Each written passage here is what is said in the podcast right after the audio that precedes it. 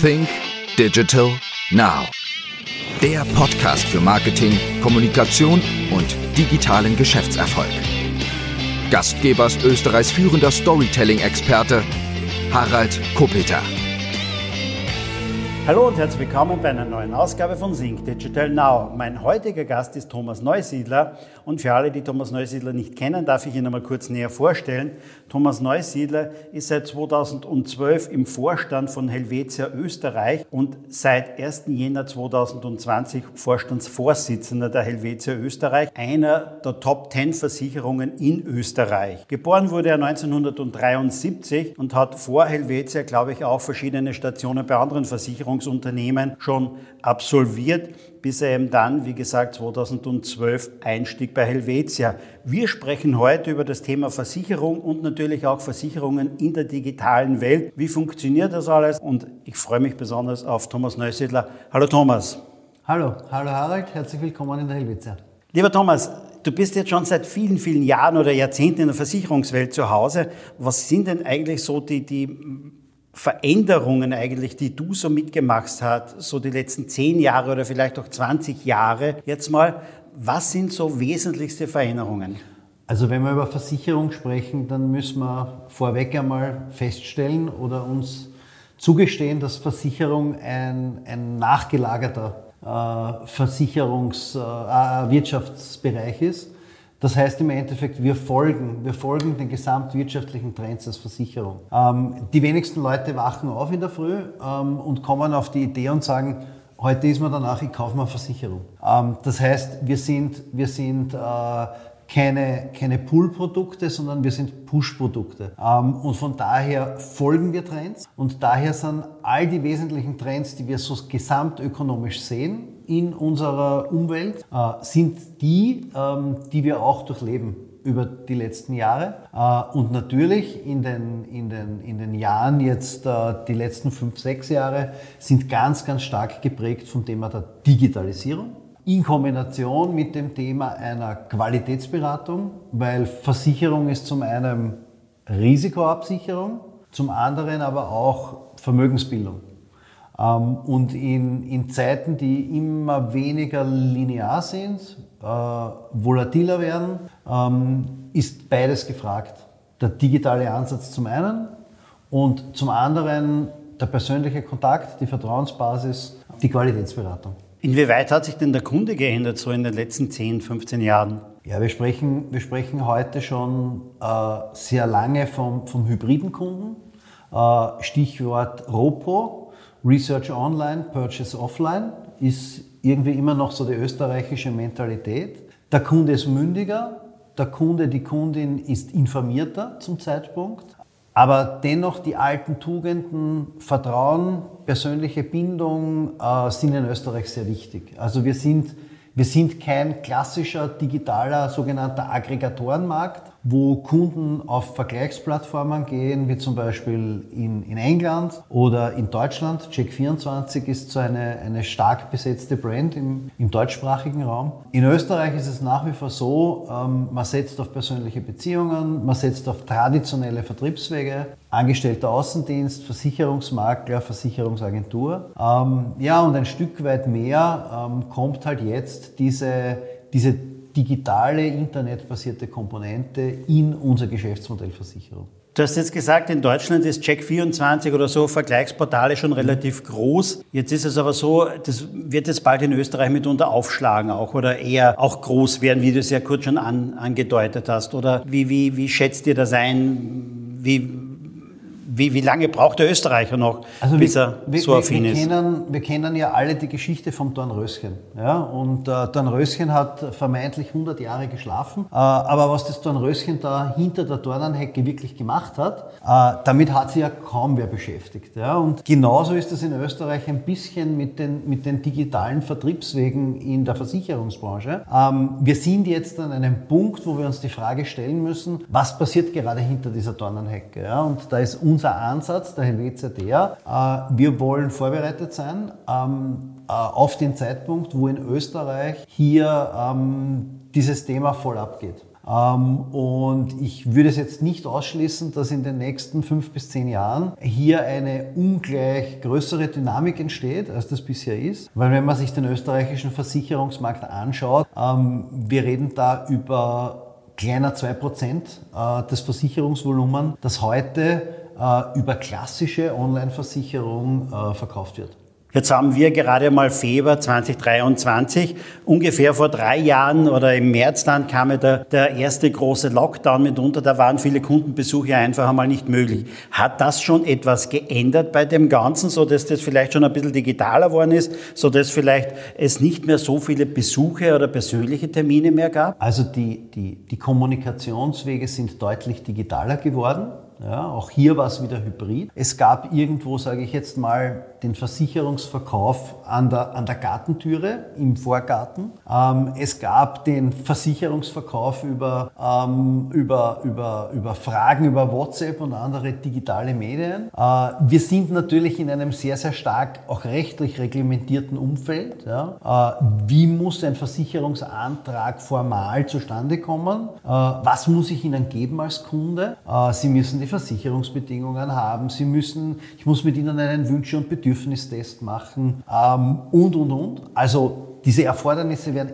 eigentlich eher größer als kleiner. Ähm, gleichzeitig, wenn ich jetzt zum Beispiel einen Versicherungsantrag äh, vorbereite und äh, zu dir nach Hause komme, ähm, dann passiert es vielleicht, dass du sagst, ähm, das ist so ein tolles Vorsorgeprodukt, das du mir anbietest. Ich möchte jetzt statt äh, 200 Euro im Monat 400 Euro im Monat zahlen. Jetzt habe ich nur einen Antrag auf 200 Euro vorbereitet. Jetzt muss ich theoretisch oder müsste ich in der alten Welt zurückfahren in mein Büro, müsste quasi einen, einen neuen Antrag rechnen mit 400 Euro Monatsprämie, den ausdrucken und zu dir kommen. Ähm, und da habe ich jetzt quasi den Unterschrift, äh, den, die Entwicklung mit digitaler Unterschrift, ähm, mit digitalen Kommunikationswegen, dass wir das Punkt 1 gar nicht mehr face-to-face -face machen müssen, sondern auch über Videokonferenz, äh, Online-Beratung etc.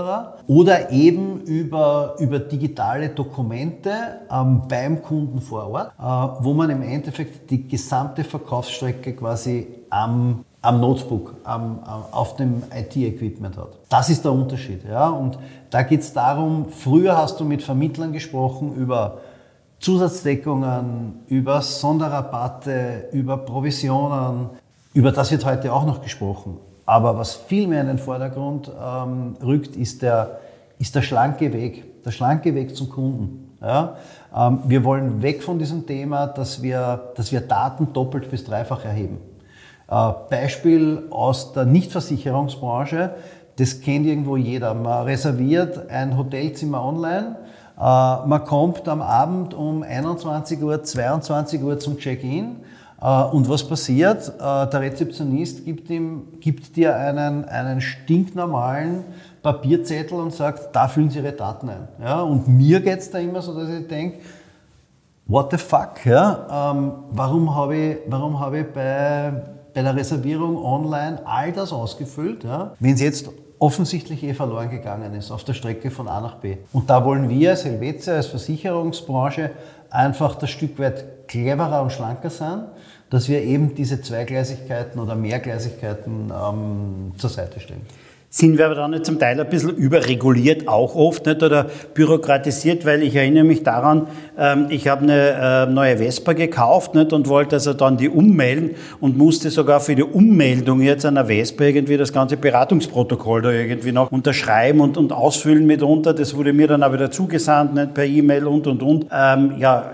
wird wahrscheinlich keiner archivieren jetzt als Kunde, würde ich einmal meinen. Ihr könnt natürlich nichts dafür für diesen äh, entsprechend gesetzlichen Regulatorien. Aber sind wir da ein bisschen überreguliert oft? Äh, ja, ähm, wir leben im 21. Jahrhundert auf Basis von Gesetzen aus den teilweise 1950er Jahren. Ähm, und aus, aus meiner, aus, aus aus deinem Beispiel jetzt verbunden mit meiner Branche ist, ähm, wir haben hochmoderne Autos, wir reden vom autonomen Fahren und wir schrauben noch immer ähm, Blechtafeln auf die Autos drauf, äh, um Nummerntafeln da drauf zu haben. Ja? Äh, man hätte sich seit vielen Jahren schon überlegen können, ob eine Blechtafel auf ein Auto äh, noch immer das adäquate, die adäquate Form ist äh, einer, einer Autoregistrierung zum Beispiel. Ähm, und da liegt extrem viel Potenzial drinnen, aber wir kennen ja politisch das Thema auch ein Stück weit. Äh, das digitale Amt wurde uns versprochen vor fünf Jahren. Ähm, und ja, ähm, was können wir aktuell machen? Du kannst da deinen Führerschein fotografieren und ihn als PDF äh, auf, eine, auf eine Plattform laden. Ähm, ich glaube, da haben wir noch sehr, sehr viel Potenzial. Ja, auf der regulatorischen Seite. Ich gebe aber auch zu, dass die Branche Versicherung da trotz allem ja, noch Aufholbedarf hat, weil auch wir versenden 75-seitige Versicherungsdokumente im Papier. Ähm, und auch da kenne ich relativ wenige äh, Kunden von uns, die wirklich ein positiv haptisches Erlebnis haben, äh, wenn sie 75 Seiten äh, Kfz-Versicherungsbedingungen bekommen. Jetzt ist es doch so, denke ich mir mal, es gibt da draußen zwei Bevölkerungsgruppen vielleicht. Die andere kommuniziert gerne digital über die verschiedensten Möglichkeiten und die andere gerne face-to-face. -face. Aber bleiben wir mal bei den digitalen Möglichkeiten, nachdem der Podcast auch schon heißt Think Digital Now. Wie kann denn der Kunde bei euch kommunizieren? Wie kommuniziert äh, der klassische Kunde jetzt mit euch? Ist der schon, will er noch immer zum Telefon greifen? Will er seinen Berater persönlich anrufen? Wo kommen beispielsweise Schadensmeldungen rein? Wo kommen Änderungen rein? Wie, wie wandelt sich das gerade auch? Und kann man da auch feststellen, gibt es da einen Unterschied zwischen ähm, älteren, jüngeren, geografisch, Mann, Frau? Wie, wie, wie entwickelt sich das? Also wir haben nach wie vor das klassische Verhältnis, dass unser Kunde seinen vertrauten Betreuer hat äh, und der oder die Betreuerin primäre Anlaufstelle ist. Ähm, das ist nach wie vor unsere Realität. Was wir aber schon merken ist, ist, dass da draußen was in Bewegung ist. Ähm, einerseits beim Vermittler selber, äh, der einfach auch schlanke Prozesse haben will ähm, und dann der Betreuer mit uns digital kommuniziert. Das ist das eine. Und dann entsteht schon eine jüngere Generation, äh, die den persönlichen Kontakt gar nicht mehr so sucht und äh, Zeit und Zeit und ortsungebunden mit uns kommunizieren will. Und darauf müssen wir uns einstellen. Ja, da geht es um Portallösungen, äh, da geht es um Chatbot-Lösungen, da geht es um, um Online-Versicherungsprodukte. Ähm, das aber immer, wir haben da so ein Wort entwickelt, ähm, Komplementäransatz. Ja, also wir holen unseren Kunden dort ab, wo er abgeholt werden möchte. Ähm, also wenn du, wenn du Papier möchtest, bekommst du heute noch Papier. Äh, wenn du digital möchtest, dann bekommst du heute digital. Ja? Ähm, und diesen, diesen hybriden Kunden versuchen wir, wir zu entwickeln, ähm, weil es ja am Ende des Tages auch nicht gesagt ist, ähm, obwohl es unser Ziel ist, dass wir den Vollkunden haben, der alles bei Helvetia hat. Aber es kann natürlich auch sein, dass wir den Kunden haben, der ganz bewusst ähm, seine, seine Lebensversicherungsprodukte beim Anbieter A hat ähm, und seine, seine, seine, Kfz, seine Kfz-Versicherung, seine Hausversicherung ähm, beim, beim, beim Versicherer B hat. Ja? Und auch diese Kunden wollen wir Ganz starkes Argument auch für den Maklervertrieb, der, dessen Aufgabe es ja ist, immer das beste Angebot von der Palette aller Versicherer herauszufinden. Ähm, also wir wollen, wir wollen diese Kunden nicht aufgeben, ja, ähm, die ganz selektiv äh, Produkte kaufen möchten bei unterschiedlichen Versicherern. Ähm, und da gilt es einfach, agil zu sein. Was ist denn momentan so das große Thema, das draußen gefragt wird? Womit beschäftigen sich Berater, beziehungsweise welche Fragen kommen denn aktuell so zu den, zu den Beratern oder zur Versicherung im Grunde genommen eigentlich? Was sind so die, die großen Fragen im Moment, was vielleicht zum einen Versicherungen betrifft, gewisse Sparten betrifft? Was ist so Thema eigentlich? Naja, also tages, tagesaktuell, wie eigentlich schon eingangs festgestellt, äh, sind wir schon ein Stück weit überlagert vor den, von den gesamtwirtschaftlichen Entwicklungen, die wir da draußen sehen. Das heißt, äh, Versicherungsverträge sind zum großen Teil indexgebunden. Das heißt, wenn ich jetzt eine Inflation habe von 10 Prozent, dann in gewissem Ausmaß zieht auch meine Versicherungsprämie und meine Versicherungssumme mit mit diesem Index. Stichwort Baukostenindex im Jahr 2022 im zweistelligen Bereich. Es sehen halt sehr viele Kunden nicht, dass ihr Haus auch um 15 Prozent mehr werthaltiger ist als jetzt vor einem Jahr. Primär wird halt gesehen, meine Versicherungsprämie wird teurer. Und da haben wir schon Erklärungsbedarf, zum einen. Äh, zum anderen, ähm, es kleben sich Leute in Wien auf Straßen. Äh, das Thema Klima ist für uns natürlich ein, ein ganz ein essentielles. Und hier ist es schon auch spannend zu reflektieren, ähm, Angebot und Nachfrage. Ähm, wir sind ein Erstversicherer. Ein Erstversicherer versichert sich rück äh, bei den Rückversicherern. Ähm, wenn, wir jetzt, wenn wir jetzt die Rückversicherungserneuerung im Bereich der Naturgefahren hernehmen, äh, zwischen dem Kalenderjahr 22 und 23, also genau vor eineinhalb Monaten, ähm, war es im Endeffekt so, dass die Preise für Naturgefahrenrückversicherung in der Größenordnung 20, 25 Prozent gestiegen sind. Ja? Äh, das zahlt mir unmittelbar keiner da draußen ja, äh, mehr und das müssen wir, das müssen wir als Versicherung, müssen wir da die Balance finden. Was, was können wir anbieten? Was wollen wir anbieten? Was ist unsere soziale Verantwortung, wenn du so willst? Ja? Ähm, und was gibt der Markt eigentlich überhaupt noch her? Ja, und dass, dass, dass in unserer Natur etwas vor sich geht, äh, was wir ein Stück weit verloren haben äh, zu steuern. Äh, das glaube ich, kriegen mittlerweile schon, schon sehr viele mit. Ähm, und das ist für unser Geschäftsmodell Versicherung schon sehr, sehr entscheidend. Ähm, und ja, und, und, und vielleicht dritter Punkt, den man nennen kann, ist der Punkt ähm, Internet- und Cyberkriminalität.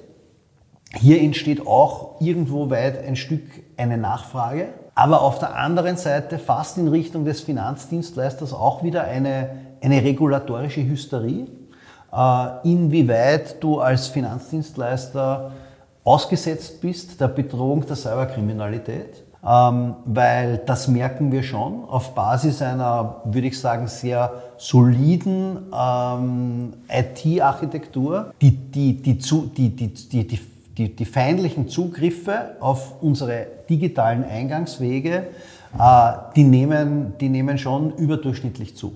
Ja, also ähm, auch das ist eine zentrale Aufgabe eines Unternehmens, das Risiken managt, äh, auch dieses eigene Risiko zu managen. Wie gehe ich denn mit meiner IT-technologischen Exponiertheit um? Ja? Seid ihr auch betroffen von den negativen Auswirkungen der Inflation? Weil es gibt da draußen natürlich eine Menge Menschen, die können sich, tun sich schwer, ähm, jetzt einmal Stromkosten zu bezahlen, Heizkosten zu bezahlen. Aber sie brauchen natürlich ihre Versicherung für ihre Wohnung, für ihr Haus und das alles. Und natürlich ähm, gibt es dann noch welche, die haben vielleicht gute Vorsorge getroffen oder Lebensversicherung, zahlen da ganz viele ähm, oder zahlen einiges, können sich das vielleicht im Moment nicht ganz so gut leisten. Seid ihr von dem auch betroffen, dass Leute anfragen, was können wir da machen? Also im, im Augenblick beobachten wir zwei Dinge, wo es quietscht, wenn man so sagen möchte. Äh, das eine ist, ist das, das, das Vorsorgethema. Ja, also im Vorsorgethema merken wir schon, dass es eine, ich nenne es jetzt mal Liquiditätspräferenz gibt. Ja, also lange Bindungen äh, über 20, 30 Jahre jährige Vorsorgeprodukte, die werden, ich möchte jetzt nicht sagen, dass sie gemieden werden, aber da überlegt man lieber zweimal.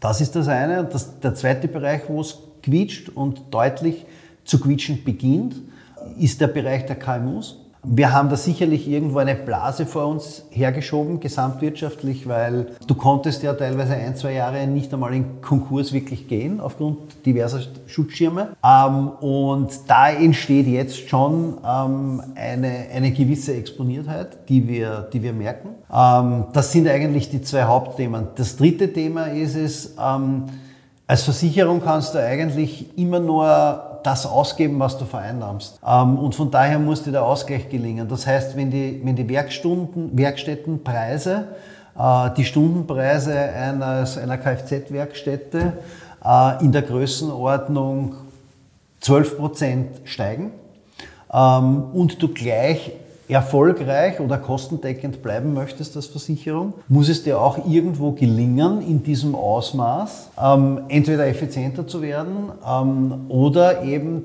diese preisliche Situation an den Kunden weiterzugeben. Ja? Äh, unsere Marge ist traditionell eine, eine sehr kleine. Also unsere Rendite ist irgendwo im einstelligen Prozentbereich. Und von daher sind wir eine Branche, ein Unternehmen, das, das, das, das, sehr, das sehr konsequent und sehr hart kalkulieren muss. Kann man denn überhaupt noch viel effizienter werden? Mitunter denn effizienter zu werden, war doch in allen Unternehmen, vielen Unternehmen ähm, das Thema der letzten Jahrzehnte mitunter oder des letzten Jahrzehnts, alles effizienter zu gestalten. Wir haben schon immer sehr, sehr gut gespart dann mitunter und geschaut, wo bin ich effizient und jetzt bin ich noch einmal gefordert, effizienter zu werden.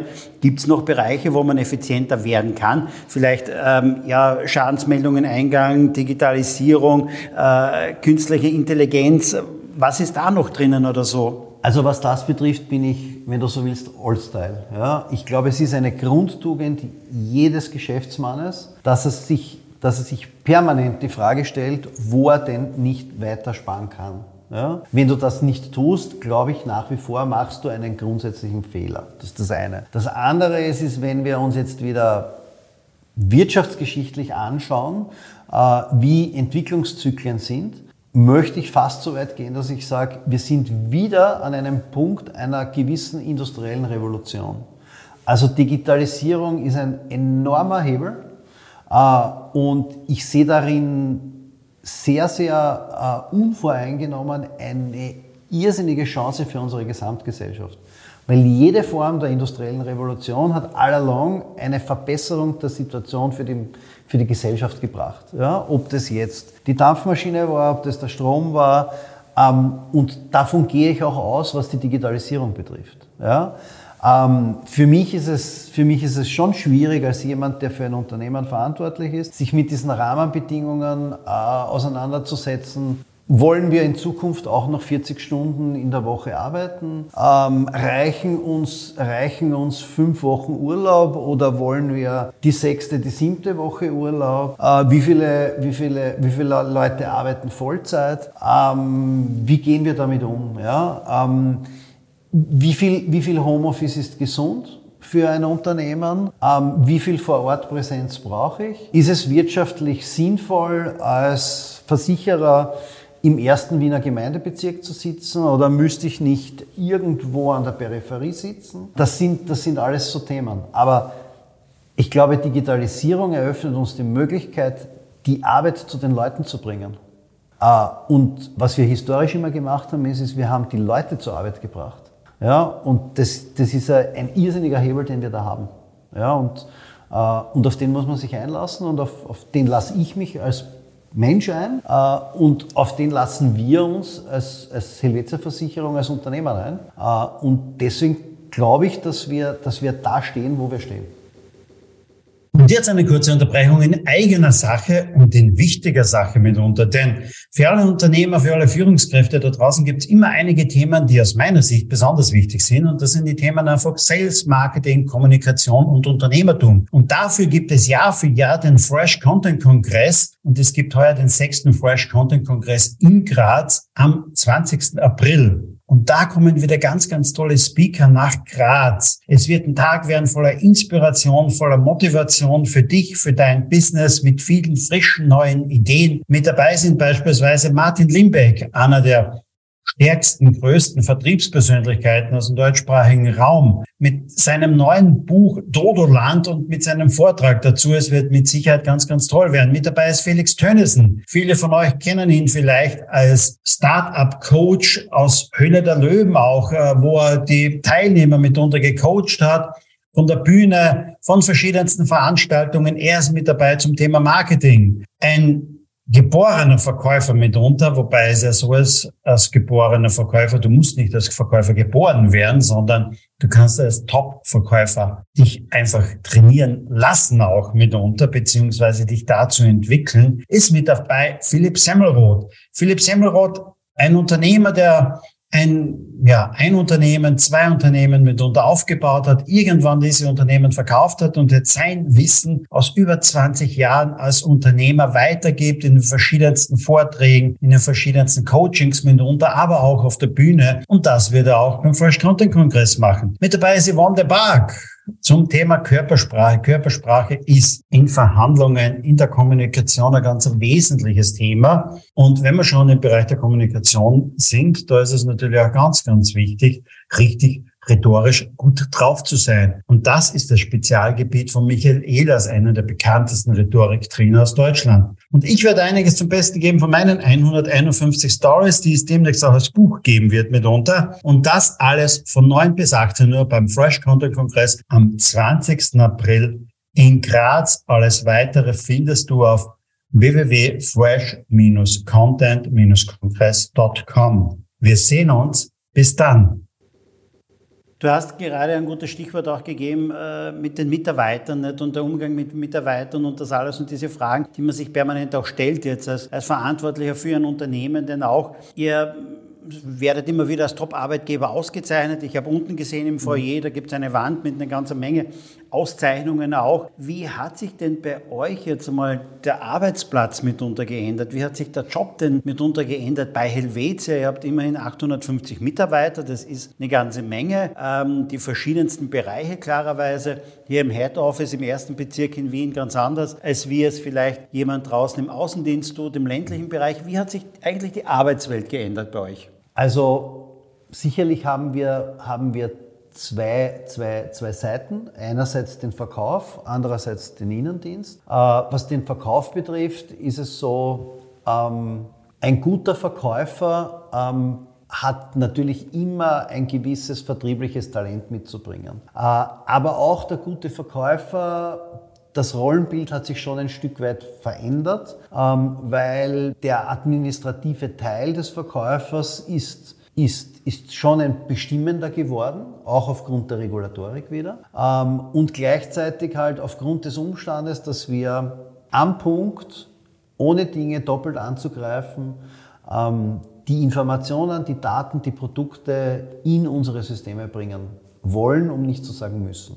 Das ist das eine. Das andere ist, ist das Rollenbild des Innendienstes. Ähm, welche Attraktivität können, können wir entwickeln? Und es ist schon ein bisschen so äh, ein Schweiß- und Tränenthema, weil ähnlich wie das, wie das Produkt Versicherung ist irgendwo so dieses Berufsbild des Versicherers. Äh, auch hier kenne ich nach wie vor viel zu wenige junge Leute, die sagen, ich möchte in eine Versicherung gehen. Ja? Also ich habe zu Hause das Beispiel, ich arbeite bei einer Versicherung, meine Gattin arbeitet bei einer Versicherung, meine Tochter musste in der Volksschule, ist mittlerweile auch schon eine Zeit lang her, äh, die, die Berufe der Eltern darzustellen. Ja? Und unsere Tochter ist vor uns gestanden und hat gesagt, um Himmels Willen, wieso habt ihr keine gescheiten Berufe? Weil das interessiert ja keinen in meiner Klasse. Ähm, also für ein, für, für ein Kind oder für einen Jugendlichen ist es spannender, wenn die, wenn die Mutter eine Schneiderin ist oder der Vater ein Eisenbahnfahrer ist, ja, ähm, als wenn du in einer Versicherung arbeitest. Und das Rollenbild des Versicherers, es gibt ja immer noch diesen, diesen bei uns unbeliebten Begriff des Versicherungsbeamten, ja, ähm, wird irgendwo schon in eine Richtung gestellt, also irgendwo zwischen dem Versicherungsbeamten und dem Vertriebskeiler. Ja? Äh, und da sind wir, haben wir uns über die Jahre meilenweit davon weg entfernt. Ja? Äh, wir sind eine, eine, eine super stabile Branche. Ähm, ich glaube, wir zahlen, wir zahlen überproportional gute Gehälter für, für erfolgreiche Verkäufer und für motivierte Innendienstmitarbeiter. Ähm, also da geht, es, da geht es darum, das, das, das Rollenbild besser zu schärfen und uns mehr in die Auslage zu stellen. Ähm, und was mich persönlich freudig stimmt, ist, ist, dass wir in unserer Branche und ganz besonders in der Helvetia es auch geschafft haben, ein attraktiver Arbeitgeber für Frauen zu sein. Ja, also waren viele Versicherungsbereiche vor 20, 30 Jahren noch extrem männerdominiert. Also wenn du in eine Schadenabteilung gegangen bist vor 30 Jahren, hast du nur Männer gesehen. Wenn du bei uns heute in die Schadenabteilung gehst, siehst du überwiegend Frauen. Ja, also ganz, ganz interessante ähm, Veränderungsdynamiken, die wir hier sehen. Und das ist zum Beispiel auch ein, ein nennenswerter Hebel für mich in die Zukunft. Versicherungsvertrieb ist nach wie vor sehr männlich geprägt. Ja, und wir gehen, wir gehen an nahezu 50 Prozent des Arbeitsmarktes vorbei, ja, indem es uns nicht gelingt, Frauen für den Versicherungsverkauf zu begeistern. Ja. Äh, und das ist etwas, wo ich sage, das ist so ein, ja, äh, so eine Vision für die nächsten zehn Jahre, wo ich sage, da müssen wir hin. Ja. Liegt das vielleicht auch nur an einer alten Rollenverteilung des üblicherweise früher in Partnerschaften es so üblich war, dass die Finanzen und Versicherungen eher beim Mann waren und äh, die Frau sich für äh, Versicherungen, Geldanlage vielleicht nicht so sehr interessiert hat und dass es deshalb auch mehr Männer im Vertrieb gibt, was das Thema Finanzprodukte und dergleichen betrifft? Darüber möchte ich jetzt gar nicht spekulieren, wer dann zu Hause wirklich die Brieftasche in der Hand hat. Ja, ähm, da, kann man, da kann man sich mitunter ganz schön vergaloppieren. Aber wo ich es eher auch wieder sehe, ist im Berufsrollenbild. Ja? Wenn, du, wenn du mitentscheidest für deine 18-jährige Tochter und das alte Bild des Versicherungsverkäufers hat, der um 20 Uhr bei dir zu Hause im Wohnzimmer sitzt und dir deine Lebensversicherung erklärt, verkauft und abschließt, äh, ist halt irgendwo die Vorstellungswelt äh, der Eltern für eine Berufswahl oftmals so, dass viele Eltern sagen, nein, ich weiß nicht, ob, ob, ich, ob ich das will für mein Mädel, äh, dass die bei irgendeiner wildfremden Person äh, um 20.15 Uhr im Wohnzimmer sitzt äh, und Versicherungen verkauft. Ja? Äh, aber so wie wir gesagt haben, unsere Welt wird viel dynamischer. Ähm, wir haben die digitalen Eingangswege. Ähm, es ist nicht mehr, mehr so. Ähm, und es gibt extrem viele Leute, die das die das nicht spannend finden, wenn der Versicherungsvertreter am Abend bei Ihnen auf der Wohnzimmercouch sitzt. Ja? Äh, und wir haben uns oft die Frage gestellt als Versicherungsbranche, warum gängen die Leute in die Banken und warum gängen die Leute nicht zu uns in die Kundenbüros? Ja? Ähm, und das ist das Nächste, was sich auflöst. Ja? Ich weiß nicht, wann du das letzte Mal in einer Bank warst. Ja? Äh, also ich war das letzte, also wenn ich das letzte Mal in Banken war, dann war ich im Selbstbedienungsfoyer. Genau. Ja? Aber so richtig Menschenkontakt in der Bank hast du ja auch nicht mehr. Ja? Ähm, oder nicht mehr oft. Ja? Äh, und das ist eine Entwicklung, die uns als Versicherungsbranche schon beschieden sein könnte. Äh, ich glaube, dass wir, dass wir nicht so nahe an der Sollbruchstelle sind, wie das jetzt die Banken schon waren in den letzten 10, 15 Jahren. Ähm, aber auch da wird sich was verändern. Ja? Und da muss man rechtzeitig darauf vorbereitet sein, ähm, dass man dann richtig agiert, wenn sich diese Themen wirklich ja, äh, beginnen zu dynamisieren. Jetzt habt ihr annähernd 800, ungefähr 850 Mitarbeiter. Das sind natürlich mit dabei Lehrlinge, genauso wie jene, die knapp vor der Pension stehen, für 65. Vielleicht gibt es auch den einen oder anderen, der sogar in der Pension noch arbeitet. Aber was wünschen sich junge Mitarbeiter? Wie, wie, wie sieht eigentlich so der Wunsch junger Mitarbeiter aus, die vielleicht zu euch kommen, bereits also als Lehrling anfangen oder welche als ähm, vielleicht... Die, die Matura haben oder vom Studium kommen. Was wünschen sich junge Menschen? Äh, wie, wie soll der Arbeitsplatz, wie soll die Arbeitswelt von jungen Menschen aussehen? Ja, das ist, das, da, da, da muss man, es ist mir durchaus bewusst und auch ich gehöre dazu, dass die dass die, die, die heute junge Generation oft kritisiert wird. Äh, aber da muss man der aktuellen jungen Generation schon äh, anrechnen, dass sie extrem mündig sind und dass sie aktiver als zum Beispiel meine Generation es seinerzeit getan hat, einfordern,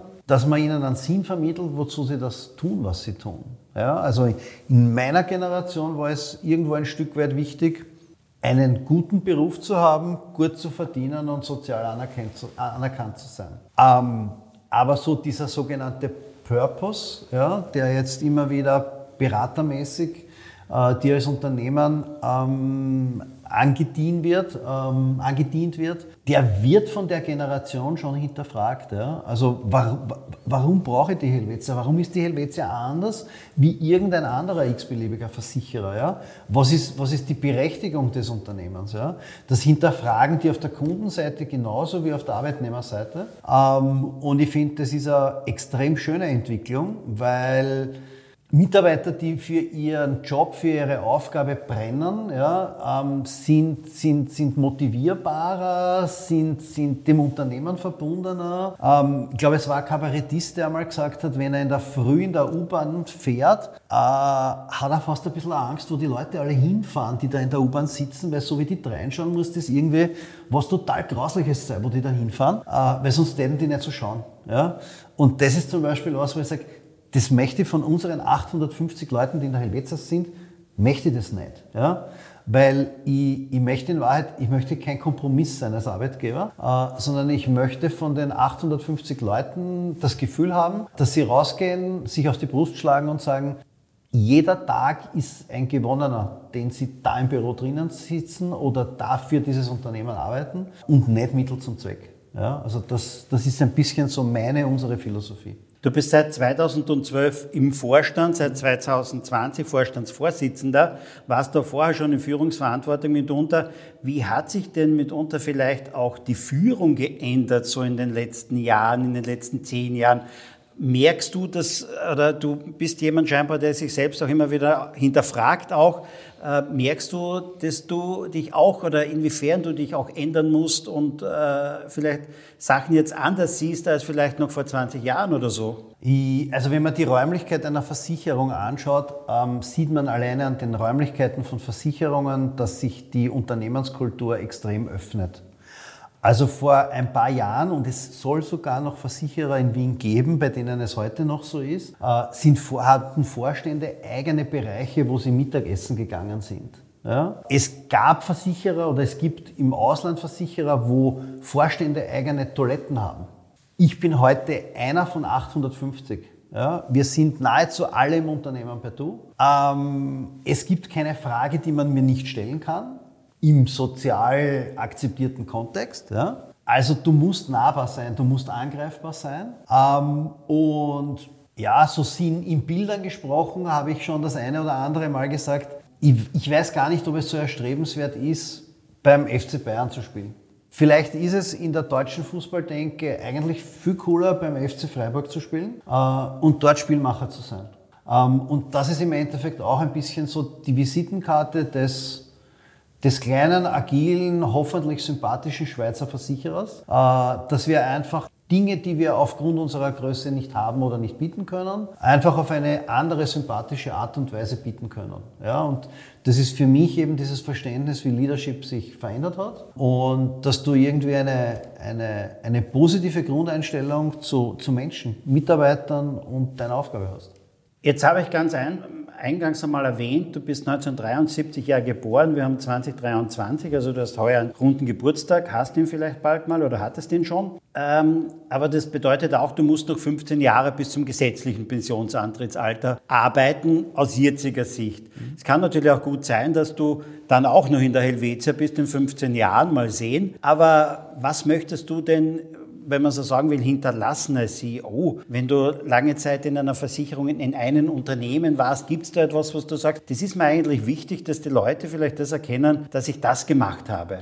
Also was das Thema Helvetia betrifft, äh, ist es mir an der Stelle schon wichtig, äh, ganz klar zu sagen, also gefühlt bin ich da angekommen, wo ich bleiben möchte. Ja, also es, es, es wird einer meiner schönsten Tage sein, wenn ich in 15 Jahren in der, in der Helvetia in Pension gehen werde oder würde. Ja? Ähm, würde vielleicht deswegen, weil ähm, ob das wirklich 15 Jahre sind oder vielleicht dann sogar schon 20 Jahre sind, äh, das, das, das, das, das werden wir hoffentlich alle mitsammen erleben. Ja, das, ist, das ist mal das eine. Das Thema mit dem Hinterlassen. Äh, ich sehe mich grundsätzlich als Mensch, der, der, der Orte oder Situationen hin, besser hinterlassen möchte, äh, als er sie vorgefunden hat, als er sie betreten hat. Ja? Ähm, und das ist ein bisschen so die Vision, die ich auch im Zusammenhang mit meinem Berufsleben habe. Ja? Es ist fast so ein bisschen ein traditioneller, gewerblicher Ansatz, dass man, ich möchte das Unternehmen einfach weiterentwickeln. Ja, also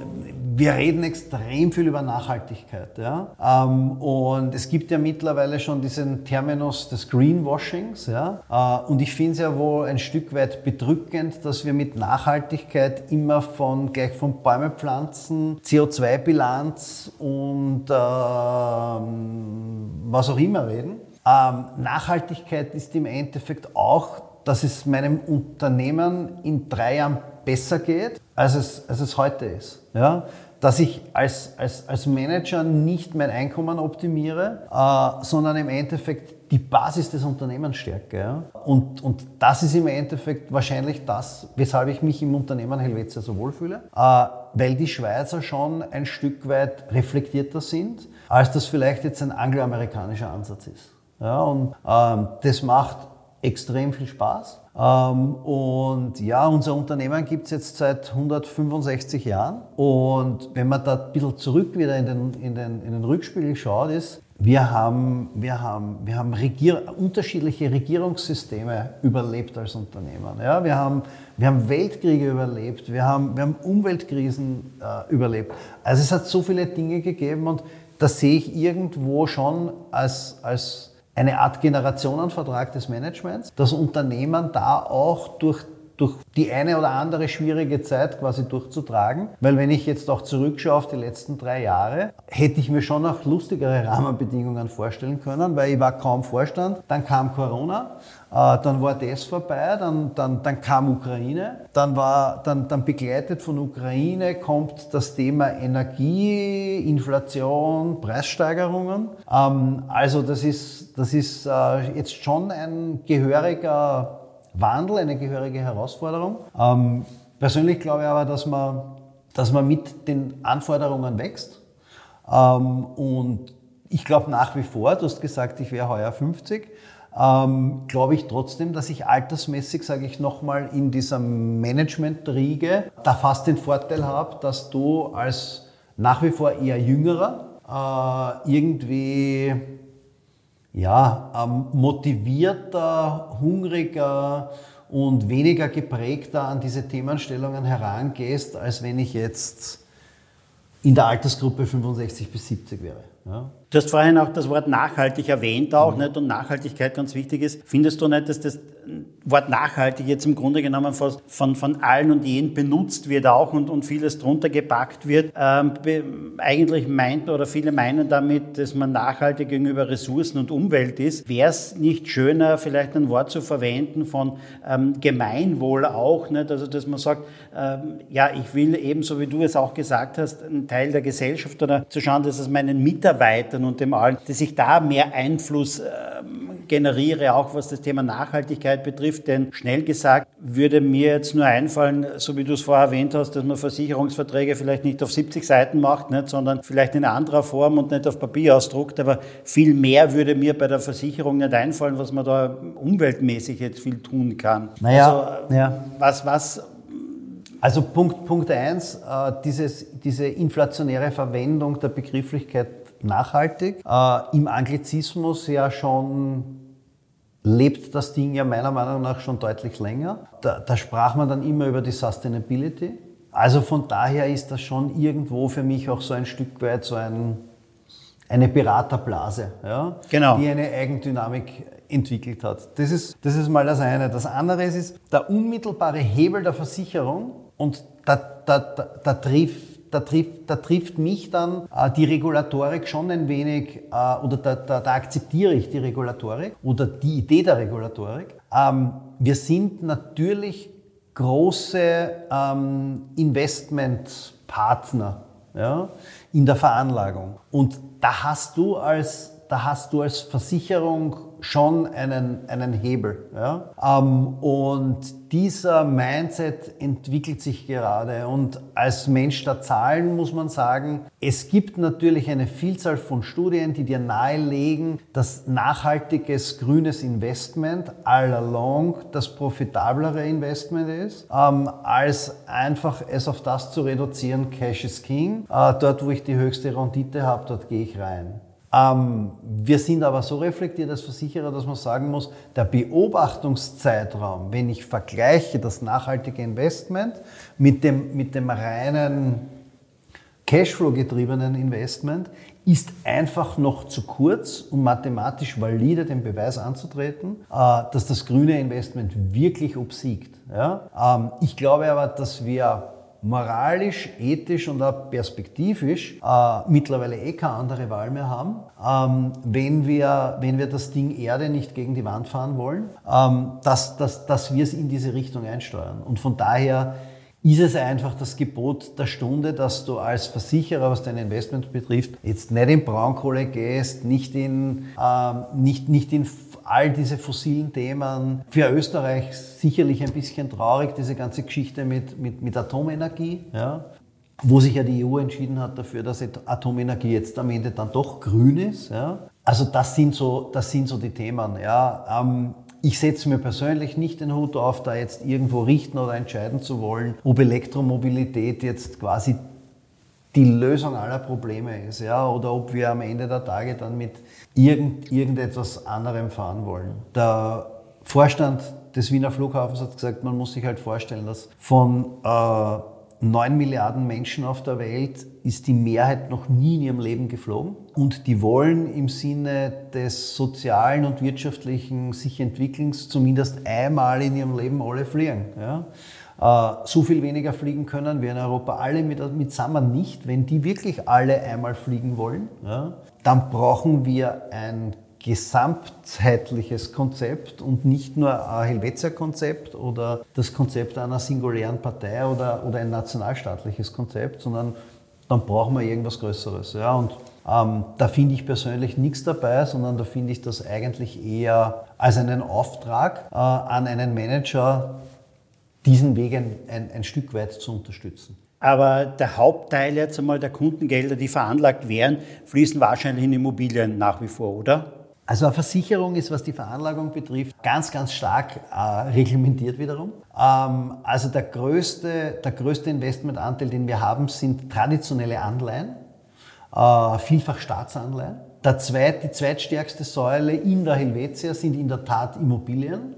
Ähm, Aktien ist ein Stück weit rückläufig. Und nachdem wir ja in Österreich eine Tochtergesellschaft sind und nicht die Holding sind, äh, sind Unternehmensbeteiligungen zum Beispiel für uns in Österreich überhaupt kein Thema. Ja, also äh, wir investieren unser eigenes Geld im Sinne von Kapital und Reserven. Äh, wir investieren aber auch äh, das, ähm, die veranlagten äh, Finanzen unserer Kunden. Da ist es ein Stück weit anders. Da haben wir natürlich schon in der fondgebundenen Lebensversicherung sehr viele Produktlinien, Fair, Future Lane ist eine, wo wir je nach, je nach Marktsituation an den Veranlagungsmärkten dann für unsere Kunden schon stärker in Aktienmärkte hineingehen.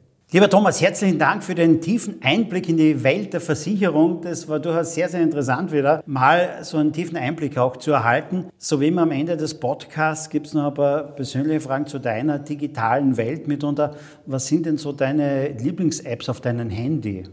Ähm, gute Frage. Also wenn, wenn, wenn, du, ähm, wenn du Vater einer 17-jährigen Tochter bist, ähm, kommst du sicherlich an WhatsApp nicht vorbei. Ähm, der Themenkreis der, der, der, der Podcasts äh, ist, ist etwas. Ähm, als, als Versicherer das eine oder andere äh, Wetter-App, äh, Unwetterwarnung äh, ist, ein, ist, ein, ist ein Thema. Und ja, als äh, bekennender, gerne Reisender, äh, die eine oder andere Reise-App oder die App äh, des einen oder anderen durchaus bekannten der, der, der einen oder anderen bekannten Buchungsplattform äh, wirst du auch auf meinem, auf meinem Handy finden. Wir sitzen hier am Hohen Markt mitten in der Wiener Innenstadt. Du hast rundherum natürlich jede Menge Geschäfte und kannst frei shoppen gehen mitunter. Aber trifft man dich eher jetzt beim Shoppen hier im ersten Bezirk oder eher beim Online-Shoppen? Äh, ich versuche es auszubalancieren. Ja. Irgendwo so diese ähm, dieses Gleichgewicht zwischen der Bequemlichkeit des Online-Shoppens äh, äh, doch ähm, irgendwo Einhalt äh, zu gebieten. Also meine, meine, meine Gattin ist, ist immer vertritt die These, es gibt weibliches und männliches Einkaufsverhalten. Also wenn ich in ein, ein Bekleidungsgeschäft gehe, dann weiß ich am, am, am Ende des Tages, was ich möchte. Ähm, und die Interaktion des Kaufes ist in 10 bis 15 Minuten abgeschlossen. Ja? Ähm, von daher, ich bin jetzt nicht so der Genusseinkäufer, ähm, aber ähm, ich vertrete schon die Meinung, dass wir die Stadtzentren erhalten müssen, dass wir kleinteiligen Einzelhandel äh, unterstützen müssen äh, und dass es ja ein Stück weit unerträglich ist, äh, wenn man nicht mehr weiß, ob man in Mailand, Zürich oder Wien sich bewegt, äh, weil ohne dies überall die gleichen ähm, multinationalen Ketten sind. Äh, von daher finde ich es äh, find nach wie vor schön, durch die Wiener Innenstadtbezirke zu schlendern aber am Ende des Tages bin ich ja ein bekennender Niederösterreicher. Ähm, und auch da ist es wieder irgendwie wichtig, regional ja, unterwegs zu sein. Du hast vorhin gesagt, du reist auch ganz gerne, hast ja eine oder andere Reise-App auf deinem Handy. Stell dir vor, du würdest von mir 5000 Euro bekommen, sie entweder zu investieren in Lufthansa oder Airbnb. Wohin würdest du die 5000 Euro geben? Äh, das ist, jetzt eine, das ist jetzt eine schwierige Frage, weil ich mich ehrlicherweise mit Airbnb als äh, Investment äh, noch nie beschäftigt habe. Äh, aber ganz ehrlich, in Luftfahrt würde ich im Augenblick nicht gehen. Obwohl der Flughafendirektor meint, es gibt so und so viele Millionen und Milliarden Menschen, die noch nie geflogen sind und die auch gern fliegen würden. Also müsste man ja laut Flughafendirektor eigentlich wieder in den Flugverkehr investieren, oder? Das ist schon richtig, aber ich glaube, dass es da, dass die Luftfahrt noch viele Aufgaben versichert ähm, und dass ja, ähm, Flughafen zum einen und, und Fluglinie zum anderen sicherlich eine Symbiose sind, ja, weil du als, als Flughafen immer nur so stark bist, wie dein, dein Home Carrier ist. Aber ja, ähm, die Geschichte der österreichischen Luftfahrt ist ja, glaube ich, auch eine, eine, eine leidvolle. Ja. Äh, und von daher, ja, ähm, doch eher in die Hotellerie zu gehen. Eine abschließende Frage noch, weil wir gerade vom Flughafen reden. Stell dir vor, heute Abend landen am Wiener Flughafen zwei Privatjets. Aus dem einen steigt Jeff Bezos, aus dem anderen steigt mitunter Cristiano Ronaldo. Beide wollen dich am Abend zum Abendessen einladen. Welche Einladung nimmst du an? Ganz klar Jeff Bezos, ja. Den Master of E-Commerce, oder? Ja. Also ähm, äh, Claudio Ronaldo interessant, aber ähm, ja, am Ende des Tages ähm, nie bei einem meiner Lieblingsvereine gespielt. Ähm, irgendwo seinen Zenit überschritten. Ähm, Jeff Bezos ähm, nicht unumstritten, keine Frage. Ähm, aber ich glaube, aus Reibung erzeugt man Energie und von daher Jeff Bezos wäre wär sicher interessant. Ja. Lieber Thomas, herzlichen Dank für das ausführliche Interview. War ganz, ganz toll bei dir. Danke, Harald. Hat mich gefreut. Das, liebe Zuhörer, war eine weitere Ausgabe von Sync Digital Now. Wir hören uns demnächst wieder, mit Sicherheit auch wieder mit einem sehr, sehr spannenden Interviewgast. Bis dann!